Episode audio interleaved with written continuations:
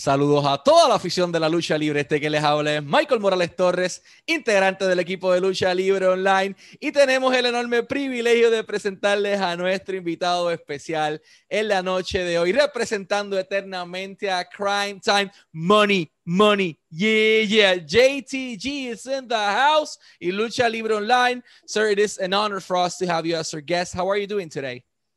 I am doing great. Thanks for having me. You are now rocking with the God. What's really good? no, man, thank you for being here. As mentioned, it is an honor for us to have you. Uh, and just wanted to start the interview asking you, you know, how did that passion for pro wrestling started in you, which was either the wrestler or the match or rivalry that engaged you enough to do this for the rest of your life? Oh, it, it started at a very young age since I was uh, probably about the age of two. Um, my mom and my mom and dad were big wrestling fans. My mom would take me and my sister to Madison Square Garden, NYC, every month, and I would see the likes of uh, George the Animal Steele, Macho Man, um, uh, Hulk Hogan. You know, seeing those performers live and being around, uh, being around that New York crowd. You know, I got, I, I became addicted immediately. I'll translate that briefly to Spanish. ¿Qué lo inspiró? Pues bueno, desde muy temprana edad, desde los dos años de edad, comienza su pasión por la industria de la lucha libre. Y lo interesante es que su mamá era quien lo llevaba al Madison Square Garden cuando tenía desde dos añitos a ver los nombres como George the Animal Steel, Hulk Hogan, entre muchísimas otras superestrellas. Y de esta manera es que que vamos, básicamente se enamora de la industria. Uh, let's fast forward a little bit in time. You signed and worked for WWE for multiple years, but we wanted to ask, you know, who was the person responsible for granting you that first opportunity? Who was the person that brought JTG in the WWE in the first time? All right, so um, when down in Lo- down in Louisville, Kentucky, I was in uh, OVW, Ohio Valley Wrestling uh, that was uh, in, that was a, the minor leagues of WWE where they got most of their talent from. You know, during uh, during the ruthless aggression era. Um, you know, Shelton Benjamin brought Brock Lesnar, Randy Orton. A lot of those, um, a lot of that talent came from uh, their minor league OVW. Um, uh, and when I was able to get to the contract class, because there's different tiers in OVW, they have the amateur class, and then there's the intermediate class, and then there's the uh, contract class. And if you're in the contract class, you get seen by the WWE office, and that's where you wanted to be. So after a few years of experience and paying that uh that uh tuition, um, I got seen uh, by uh, by Vince McMahon because of a a vignette that me and Shad did um, down in Kentucky. You know, we were having fun on camera. We were um, beating up guys at the ATM, stealing from uh, the uh, the um, the police. You know, just having fun on camera and just being just being ourselves, but with the volume turned all the way up. And uh, Vince McMahon saw that, and when he saw that, you know, he didn't even see me wrestle. He just saw the chemistry between me and Shad and our on-screen presence, and he wanted that on his product. He wanted that on Raw, and I got the got the call. I'll translate that to Spanish. En aquel momento dado, en la antigua OVW en Louisville, en Kentucky, estaba un joven JTG que nos explica que en aquel momento dado habían tres clases. Estaba la clase amateur, estaba la clase intermedia y estaba la clase de contratos. Esa clase de contratos tenía la oportunidad de que lo viera la gente en la WWE en aquel momento dado y eh, Vince McMahon decide observar el trabajo de JTG sin ni siquiera haberlo visto luchar por un viñet que él hizo con Chad, en donde estaba robándole cosas a la gente y a la policía, eh, cerca de las ATM, una cosa increíble. Y vio esa química entre Chad y JT y dijo, ok, esto es lo que yo quiero en mi producto y eventualmente lo lleva a Raw y de esa manera es que llegan a Raw. So, uh, you know, back on, on OVW, who decided to pair you up with Chad because the chemistry was like if you were long life friends, like from two, three, four years old. Yeah, uh, when I first moved to Louisville, Kentucky, you know, uh, I had two people that took me under their wing um, when I first got there and were like treating me like a little brother. And I was Elijah Burke. Um, the wrestling world know know him as uh, the Pope, and then Shad. And um, Shad, you know, we didn't plan to be a uh, a tag team. Uh, you know, you know, we were put together by Danny Davis, Al Snow, and uh, Paul Heyman you know, Shad had just finished running a uh, championship program with CM Punk. Um, and though that that ran its course, and they were like, "What's next for Shad?" And I was in the contract class, and uh, they noticed that I had a lot of potential, a lot of charisma. Um, I was in a tag team before, and my former tag team partner was having some personal issues, so I was there in a standby. And they said, "Why don't we put Shad in?" Um, it was it was their decision. Al Snow, uh, Paul Heyman, and Danny Davis to put to put us together. And when they put us together, we had such great chemistry, and we hit a home run um, right off the bat. Cuando él llega a OVW, hay dos personas que lo toman debajo de su ala. The Pope, conocido anteriormente como Elijah Burke, y Chad fue la otra persona. Y entonces siempre fueron buenos con él. En aquel momento dado, él estaba teniendo problemas con su antiguo compañero de equipo. Y nace la idea de Danny Davis, de Al Snow y de Paul Heyman de decir, oye, estos dos muchachos juntos pueden funcionar, ese pair va a ser excelente y eventualmente así ocurre. Eh, termina su programa con CM Punk en aquel momento dado y JTG pues hace, hace equipo con él. Do you remember your first time meeting Shad, like not necessarily pro wrestling wise, but the first time you guys met, uh, what was the first uh, the first thing that went through your mind when you saw this enormous human being with such a great heart? Um, the first time I remember exactly the first time I met Shad, I was introduced to him uh, by Elijah Burke. You know, it was my first amateur show, and Shad came to the amateur show to you know to see um, to see the new talent, to see you know pretty much to get out the house. There's not pretty much to do a, a lot to do in Louisville, Kentucky. Uh, so a lot of the uh, the contract class, a lot of the TV, um, the local TV stars came and watched um, the amateur class um, and I was introduced to him, introduced to him, and me and him hit it off uh, right away because we are both from Brooklyn and we grew up in the same neighborhood. And uh, we exchanged contact, and we were un, uh, inseparables uh, since then. And um, that was my first time meeting Shad, and you know, he immediately took me under his wing, and he was like my big brother down there when I was in Louisville. I'll try to say that briefly. En aquel momento dado, Shad, eh, JTG estaba en la casa de los amateurs y Shad llega a ver el trabajo de que estaba haciendo JTG en OVW versión amateur. Quien se lo presenta es Elijah Burke. Finalmente, formalmente, pues dos muchachos de Brooklyn juntos, eh, simplemente estaba hecho para ello. Y Shad llega allí directamente, ve su trabajo y simplemente nace, nace esta química. Uh, back on the on the developmental days, you know, you mentioned you mentioned uh, Elijah Burke and Shad. How was the chemistry be, uh, among you guys? And you guys ever travel outside to do I don't know dark matches for for the main roster and as well? How was your experience? You know, traveling with both uh, Shad and, and Elijah Burke, or living basically with them because you guys were always together. Um, I didn't travel much with Elijah Burke when I got to WWE. Um, But I spent a, me and Shad traveled together. We was joined at the hip. We were pretty much married together. That's what they call tag teams because you guys, you know, if you guys, if one person gets in trouble, you both of you guys get in trouble. You know, one person's success, another person is like we were we were joined at the hip. You know, and um, so I did most of my traveling with uh with Shad, and um, Shad liked to have fun. That was that was his uh that was his thing. And sometimes him having fun got us both into trouble. but um uh yeah, his thing was having fun and having a great story to tell the next day. I'll translate that. En aquel momento dado, no viajó mucho con el Ayaberg, pero sí con Shad. Y le, siempre le mencionaban como que estos equipos terminan siendo un matrimonio, terminan siendo prácticamente un matrimonio. Y pues cuando uno se metía en problemas, el otro se metía en problemas, pero siempre destaca ese, esa eh, importancia de Chad de siempre querer divertirse, hacer que el resto se divirtiera y siempre tener una historia bonita que contar al otro día. So, uh, let's fast forward a little bit in time. Do you recall your first day in the main roster? How do you felt, you know, going into the backstage area and seeing these personalities like, I don't know, John Cena, Randy Orton, Batista, uh, Ric Flair, Triple H, among many other guys that, you know, were part of the roster at that point?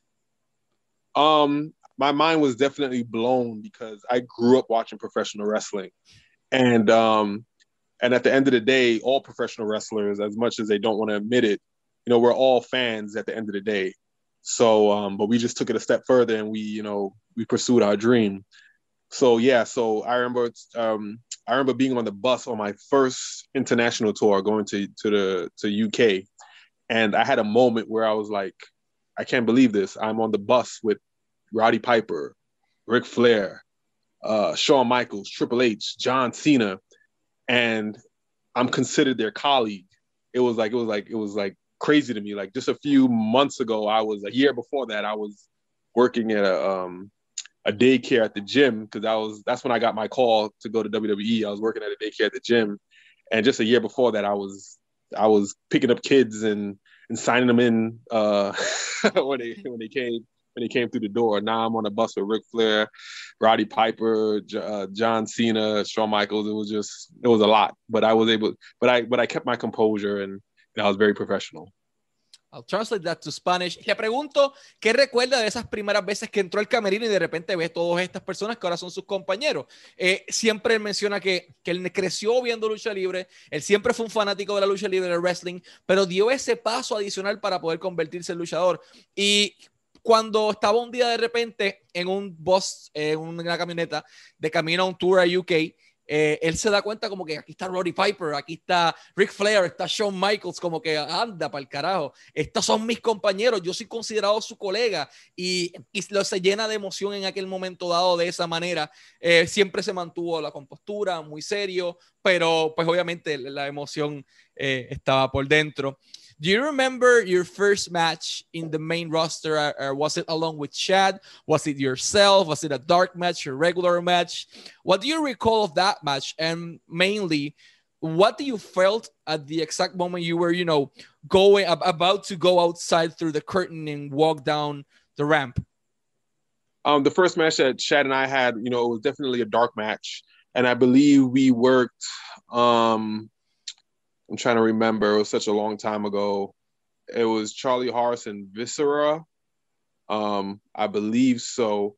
And I wasn't nervous at all. You know, it was more of a feeling of, you know, I was excited to go out there and show show the boys in the back, show the um the office, WWE, the office, and show the show the world what we uh what we could do and you know represent the hood, represent, you know, uh, the fans that look like me. I was just anxious to do it and go out there and, and have a good time. So there was no there was no nerve. I was I didn't have any butterflies in my stomach. I wasn't nervous, but more of excited to, to go out there.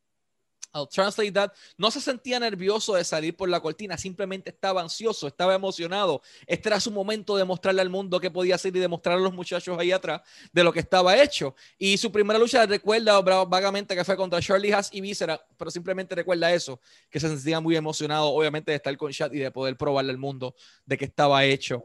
So, you know, let's fast forward a little bit in time. Uh, we all remember that wholesale on Survivor Series, I believe. Uh, Lita, Lita's retirement, uh, and Cryme Tyme suddenly started selling everything among the things uh, uh, a dildo, a yeast infection lotion cream, uh, an underwear that JBL bought, uh, among many other things. So, who came up with the idea of you know doing that totally non PG sketch in the middle of pay per view television? It, it definitely wasn't our, our, our idea to do the segment. But when we were told, I mean, as soon as we walked through the building, we were told what we were doing, and um, you know, it, you know, we, we was like, wow, that's for a retirement match. Is our last match, and then we went up to Lita because we wanted to make sure that you know we got her her blessings to do it. You know, you know, it was her retirement match. I don't know, I know that's not the way that a WWE superstar would like to go out, but you know she gave us our blessing she's like you guys have fun. Do you know don't hold back. You know go out there and give the you know give it make make people um give people a good show. And then we got the we got the the goal from her. So we we uh just got creative with it. You know they didn't they told us about the segment but it was up to me and shad to uh make it uh make it historical make it memorable. And you know we started uh getting some items together and creating the uh, the promo as we went around the ring and we did re- and we rehearsed it. And some stuff we didn't say during rehearsal because we knew we would get in trouble for it. So we just kind of like flipped it out in the in, in front of a live audience and it was either it was going to get us in trouble or it was going to be great. And it came out great, so we took a good risk. I'll translate that. En aquel momento le pregunto por ese famoso wholesale que tuvieron de la lucha de retiro de Lita. Eh, dice que no fue idea de ellos, simplemente le dieron pues, ese, ese segmento. Eh, y obviamente es como que les estuvo raro, a nadie quiere irse de esa manera a una lucha de retiro. Y va donde Lita a preguntarle como que, mira, esto está bien, y obtuvo su bendición como que sí, diviértanse. Eh, y pues obviamente a la hora de practicar eh, todo lo que es supone que las promos y todo, hay cosas que ellos no dijeron en el rehearsal, en el ensayo, no las dijeron porque se podían meter en problemas. Así que podía salir extremadamente mal o extremadamente bien y pues fue, fue extremadamente bien, se divirtieron, muchas de las cosas las desarrollaron en el camino y bueno, todo fue excelente. Uh, so what did you got released, you know, from WWE, both of you, in the first time in 2007, just to hire you back like a year later? What happened there? It wasn't even a year later. It was uh, six months later.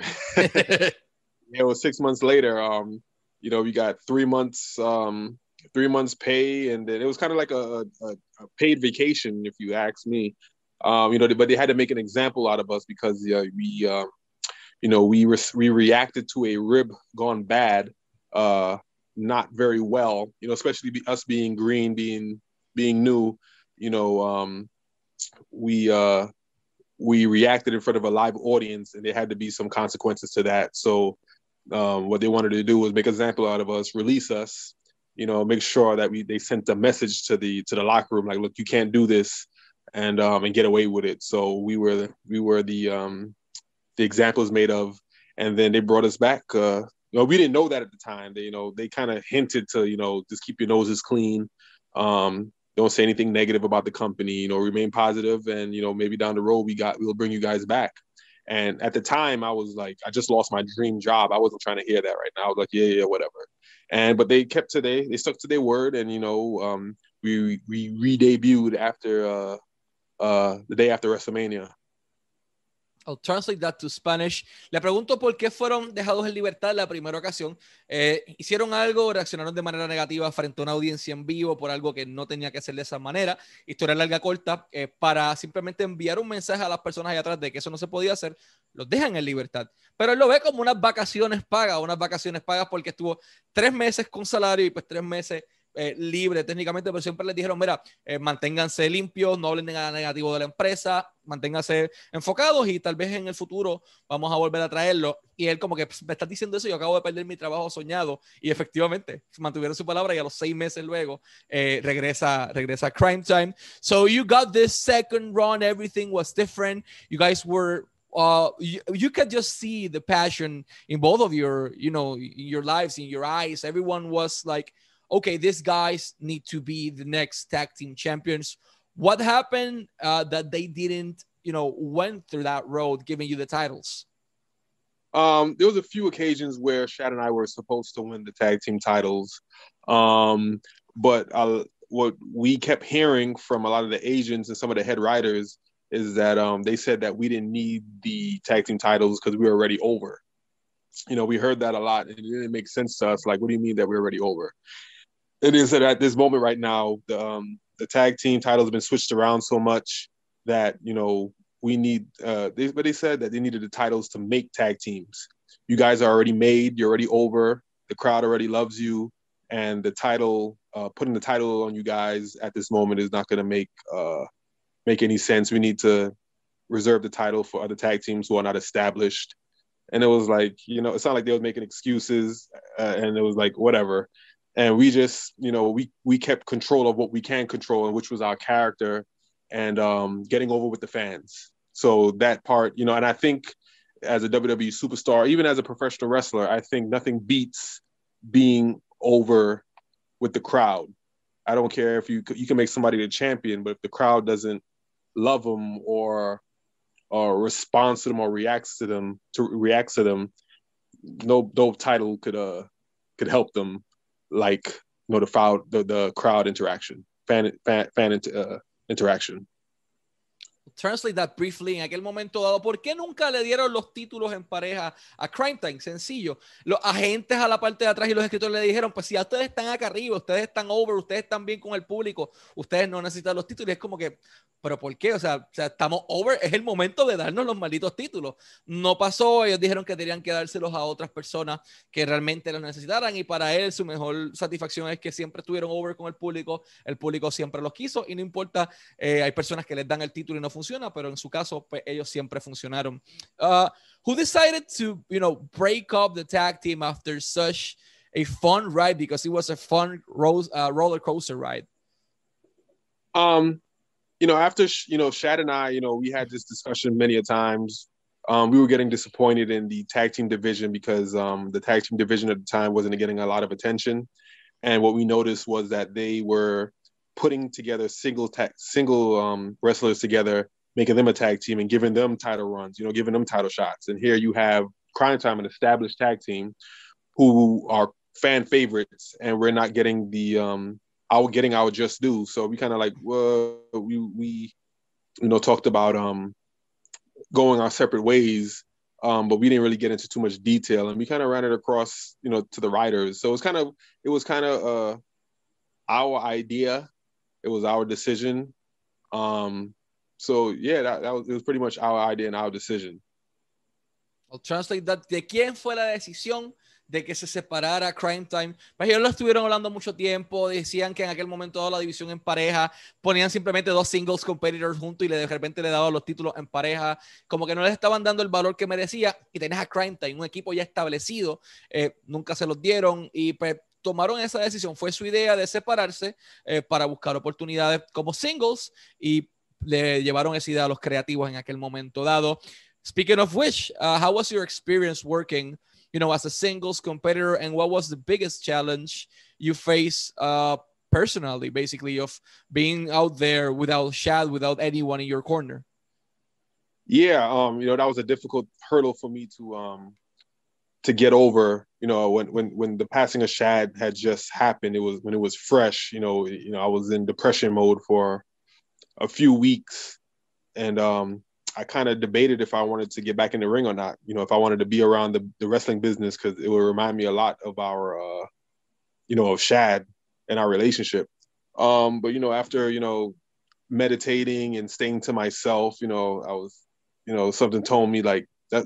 Just not what Shad would have wanted. He, you know, he wanted me to continue my career and represent um, myself and you know keeping the Cryme Tyme legacy alive and representing the both of us um, you know, so that made me uh, gave me the fire and the and the drive, you know, to uh, move forward with my wrestling career solo and put my best foot forward and not just be a wrestler, but you know, being a superstar role model, a locker room leader, and um, I had to transform myself. I had to reinvent myself. I'll translate that. En aquel momento dado, lo que le dio esa energía, ese fuego para continuar hacia adelante, para poner ese pie y seguir hacia adelante fue Shad, lo que Shad creía en él. Shad decía que tenía que representar a Crainton al igual que él iba a ser él, y simplemente buscó reinventarse y tener éxito en, en esta nueva carrera de, de, singles competitor en aquel momento dado. How was your relationship with Vince McMahon? I mean, at this point, not many wrestlers had the opportunity to you know to even meet him while working in the company. But back then things were different. So uh, how was your relationship with vince? Um, from my personal experience i had a great uh, relationship with vince mcmahon. You know he was very his door was always open. He was very approachable. I, you know i didn't um, politic with him or you know say anything personal like yo did you see the game uh, the other day? Or you know i didn't you know i kept it strictly business and um, if I had an idea or, or, creative idea or something that I wanted to um, to do that was related to business, you know, his door was always open. So it was it was a good relationship. La relación era buena en aquel momento y siempre tenía esa política de que las puertas iban a estar abiertas, siempre podía llegar a su oficina y hablar. Eh, así que de su aspecto personal y de su experiencia personal fue, fue una buena experiencia conociendo y trabajando con Vince McMahon.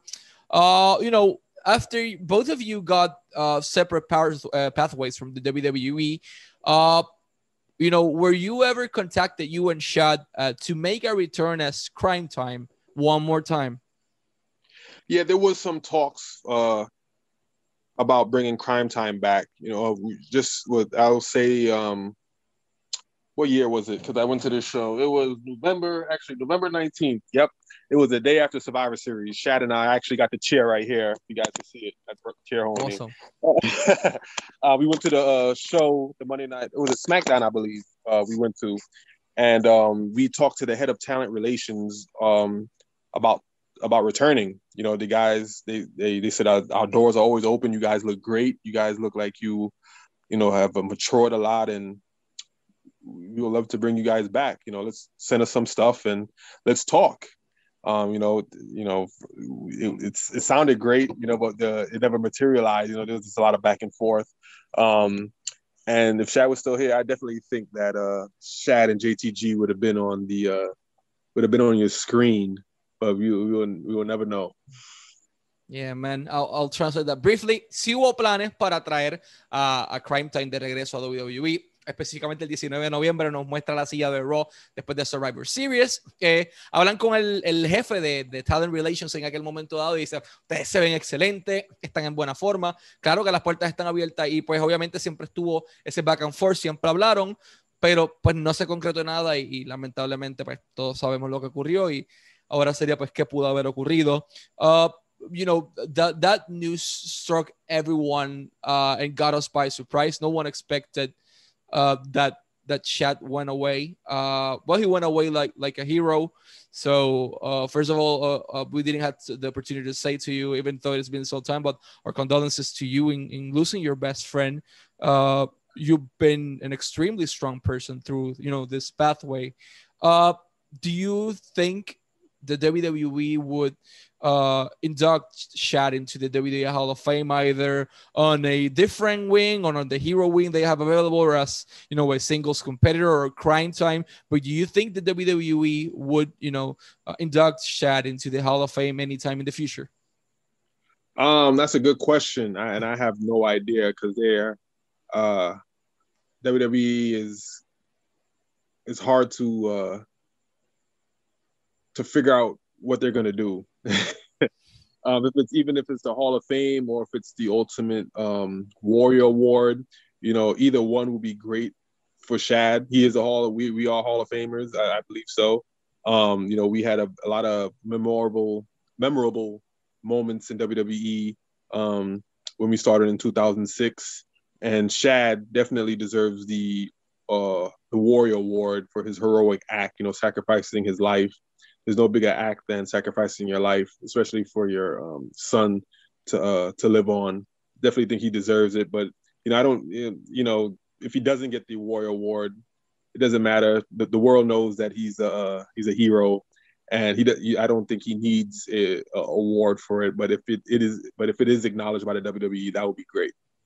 I'll translate that Eh, me, le pregunto si Shad será exaltado o podría ser exaltado en el futuro de alguna manera. Eh, JTG dice que sí, eventualmente eh, él entiende que sí, que tanto él como Shad son merecedores de ese premio porque fueron muy memorables, pero Shad específicamente merece ese Water Award más que cualquier otra persona porque no hay acto más heroico que dar tu vida para salvar la de tu propio hijo y eso lo hace un verdadero guerrero. Si le dan el premio excelente, pero todos sabemos en el corazón que que Shad es un guerrero. I also want to say something else in Spanish. Pueden seguir a JTG en todas sus redes sociales, Instagram como at JTG121084, JTG121084, Twitter JTG128 12184, JTG12184 en Twitter. De igual manera, prowrestlingtees.com slash JTG prowrestlingtees.com slash JTG para toda su mercancía. De igual manera, tiene dos proyectos adicionales corriendo. El primero, el Beard Care. Por eso es que la barba de él luce tan excelente, porque él utiliza el, el Sexy as Hell Beard Care. Eh, su propio producto es S-A-H beardcare.com, S-A-H beardcare.com. Si usted quiere mantener una barba como la de JTG, simplemente vaya a sahbeardcare.com. Y de igual manera, el testosterone boosting CMOS es algo para lucir como luce JTG, uh, para lucir como una toda una superestrella. Lo único que tienen que hacer es ir a t-moss.com, t-moss.com eh, para toda la información o de igual manera contactarlo a su correo electrónico para este eh, sistema de, crecimiento muscular eh, que créanme es muy efectivo. Mira cómo luce él en este punto de su vida, está increíble. Así que simplemente es timosllc a gmail.com, timosllc gmail.com, ahí lo pueden contactar. Y a todos los promotores del mundo, Puerto Rico, Argentina, Chile, México, Panamá, Costa Rica, Colombia, donde quiera que usted esté, este es el talento que usted tiene que llevar a su empresa, ex WWE y el actual campeón mundial peso completo de la empresa. Eh, eh, VIP Wrestling en, Texas, así que pueden adquirir sus servicios a través del de, el servicio de bookings de él, que sería bestdeal284 at gmail.com, bestdeal1284 at gmail.com, para todo tipo de contrataciones en todas partes del mundo. El hombre está disponible, bestdeal1284 at gmail.com y créanme que se está llenando como pan caliente su fecha. JTG, first of all, uh, it's been more than an honor for us, you know, to, to have you here as our guest. last but not least, we saw something really interesting that you did recently, and it was, you know, winning the VIP World Heavyweight Championship uh, recently, Texas Circuit, and dedicating that victory to Shad. But not only to Shad, to the whole African American community out there that is looking to JTG as their hero and as a role model. How did that felt for you that finally, after so many times, so many years, you got the opportunity, you know, to win a big uh, heavyweight belt in the independent circuit? Oh, it's definitely an honor. Um, not just hope being um, being the holder of the title, but also the responsibilities that come with it. You know, when you are the uh, heavyweight champion, um, you're the face of the company. You are also the um, locker room leader, and uh, you, you, like I said, before, you represent the company. So um, I, I appreciate the, the privilege of being the champion at VIP, and I'm definitely gonna uh, live up to the task of being a champion, being the face of the company, and putting VIP on the map.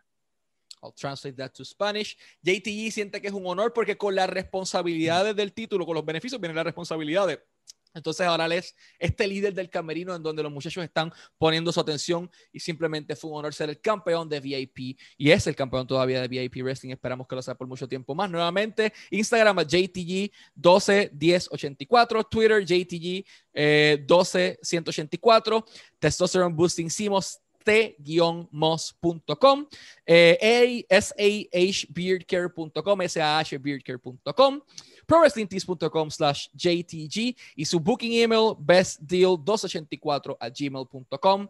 Sir, as mentioned, it has been an honor, an honor for us to have you as our guest. Always wishing you success in your career. And let's hope to see you in WWE back soon, man. You really deserve it. Like the WWE Impact, All Elite Wrestling, but one mainstream company that finally, you know, grants the chance to a good talent like you. Thank you. I appreciate that. Thank you, sir.